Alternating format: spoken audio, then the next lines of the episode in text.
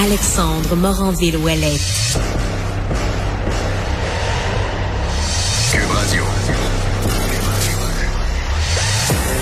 Incorruptible défenseur de la vérité, il combat la désinformation, un argument à la fois. Journaliste dévoué, il n'est jamais à court d'arguments. Son pouvoir de persuasion brave tous les sujets de l'actualité. Alexandre Moranville-Ouellette. Bonjour et bienvenue à Cube Radio. C'est toujours Alexandre Moranville qui est avec vous pour le restant de la semaine. Dès lundi prochain, c'est Mario Dumont qui sera de retour avec euh, mon assistante, bien entendu, pour faire le tour des nouvelles en fin de journée. Grosse journée, pas très chaud, mais il fait un soleil radieux à l'extérieur et ça accompagne une journée qui est remplie, remplie, remplie vraiment d'actualité. On va parler d'espace, on va parler de forêt, on va parler de cannabis aujourd'hui, oui, oui, parce que c'est le 4-20, hein, c'est une fête bien spéciale pour les amateurs euh, de cannabis. Et donc, on y reviendra un peu plus tard dans l'émission. Mais avant toute chose, euh, je tenais absolument à parler là, un peu plus tôt aujourd'hui avec le ministre responsable des relations avec les Premières Nations et les Inuits, Yann Lafrenière, parce qu'on a déposé, là, il y a de cela, là, presque deux ans, un projet de loi pour faciliter l'accès à l'information des familles autochtones qui cherchent à trouver des membres de leur famille, des enfants qui auraient disparu ou qui seraient encore euh, ou assassinés. On tente de trouver des réponses et d'en fournir surtout à ces familles endeuillées-là. Et aujourd'hui, le ministre Lafrenière a déposé son deuxième rapport annuel sur la chose. On peut écouter ce que ça donnait. C'est aujourd'hui que le ministre Yann Lafrenière, ministre responsable des relations avec les Premières Nations et les Inuits, a déposé le deuxième rapport annuel de la loi autorisant la communication de renseignements personnels aux familles d'enfants autochtones disparus ou décédés à la suite d'une admission en établissement.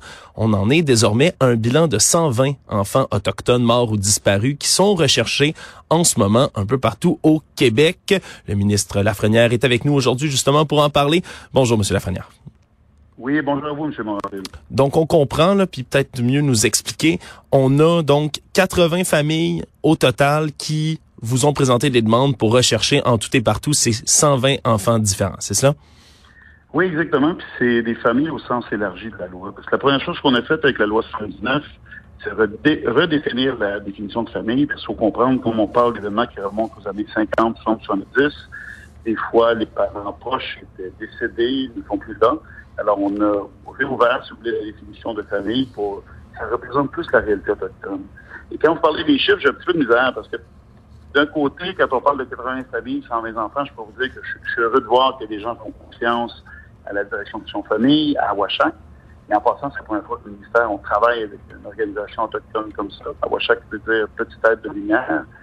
Et d'un côté, je suis content de voir que les familles font confiance, font confiance au système pour les aider.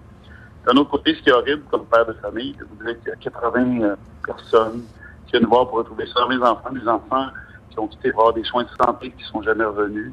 Mais c'est horrible d'apprendre ça. Puis pour le, le Québec, je pense que c'est un peu retour sur cette période sombre de notre histoire. Qu'est-ce qu'on fait exactement quand on parle de recherche pour tenter de retrouver ces enfants-là? Qu'est-ce qu'on fait exactement? Je pense que la meilleure façon de, de d'expliquer, de vulgariser ce que, fait la loi 79, dans le fond, vient déverrouiller pardon, les archives. On vient aider les familles, les, familles nous rencontrent, on a la direction son famille et Awashak, qui est une organisation qui est présente sur le terrain, qui est une organisation de familles d'Autochtones. Donc, euh, au niveau de la, sécurisation culturelle, c'est complètement adapté. Ce sont des gens qui connaissent les réalités autochtones, qui sont eux-mêmes des familles. Et ce qu'on fait, c'est qu'on les aide, on les appuie dans leur demande pour aller chercher de l'information, que ce soit avec des centres hospitaliers, des centres de soins.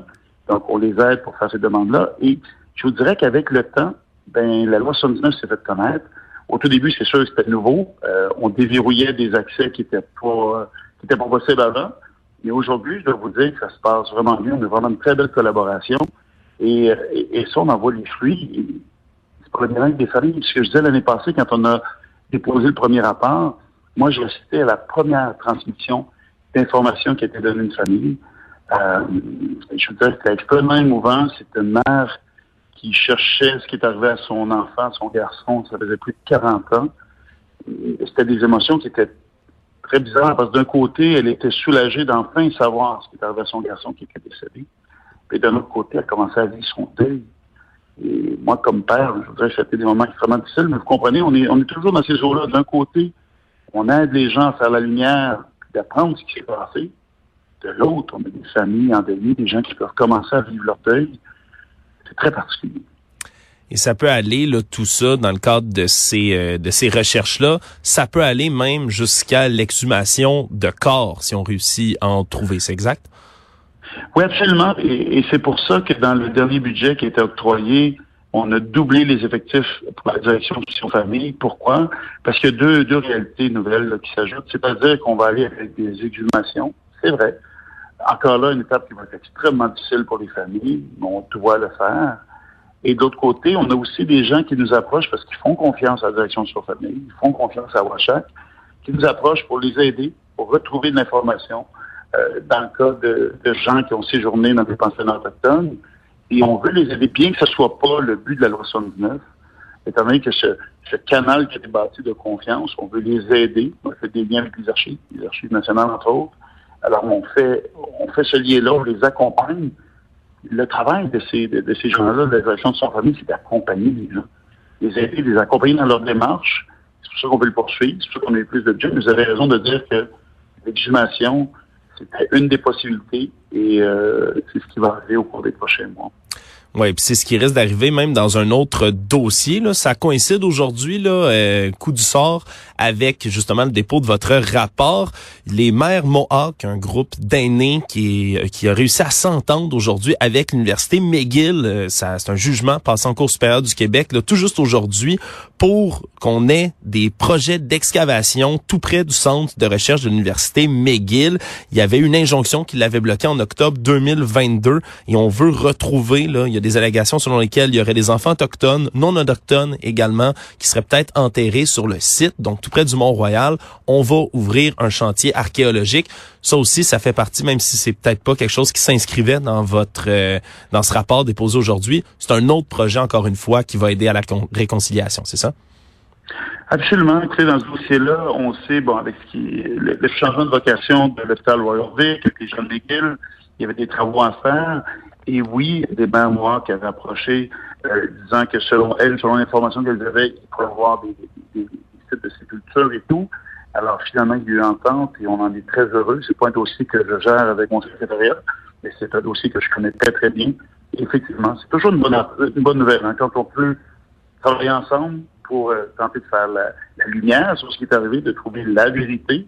C'est un peu le même même but qu'on a avec la loi 79. Hein. Au final, on s'entend que c'est pas des nouvelles qui sont réjouissantes. Confirmer une famille que leur enfant est bel et bien décédé il y a 40 ans. Ils ont besoin d'avoir cette information-là pour faire leur deuil. Moi, je vous sais comme père de famille, je peux pas imaginer que les gens ont pu vivre pendant 40, 50 ans en se demandant encore qu'est-ce qui est à leur enfant. C'est horrible. C'est horrible de penser ça. Effectivement, c'est pas très réjouissant. La bonne nouvelle, au moins, c'est qu'on avance là euh, petit à petit là dans la bonne direction pour la réconciliation, puis surtout pour euh, donner un peu de justice et de réponse surtout à ces familles-là. Yann Lafrenière, vous êtes ministre responsable des relations avec les Premières Nations et les Inuits. Merci beaucoup d'avoir été là. Merci à vous, M. Roman Randil. Puis en terminant, vous dire que ce dossier-là, on travaille de façon non partisane. Demain, je vais me déplacer avec mes collègues des oppositions, on va être du côté de Manawan, parce que le rapport, on le dépose devant les familles. Quand on dit faire les choses différemment en affaires autochtones, c'est un exemple. Oui, on dépose à l'Assemblée nationale, mais c'est très loin des réalités autochtones. Alors, on a pris l'engagement à chaque année, on se déplace dans une communauté, face aux familles, on le fait de façon non partisane. Je salue mes collègues des oppositions. On réussit à faire choses ensemble. Oui, parce que c'est c'est beau le jeu politique, mais vous avez entièrement raison. C'est vraiment une bonne chose qu'on traite ces dossiers-là, là, surtout la question euh, des relations avec les autochtones, qu'on la traite de manière non partisane. Vraiment très beau, euh, très beau mouvement fait de concert avec les oppositions. Merci, Monsieur Lafrenière.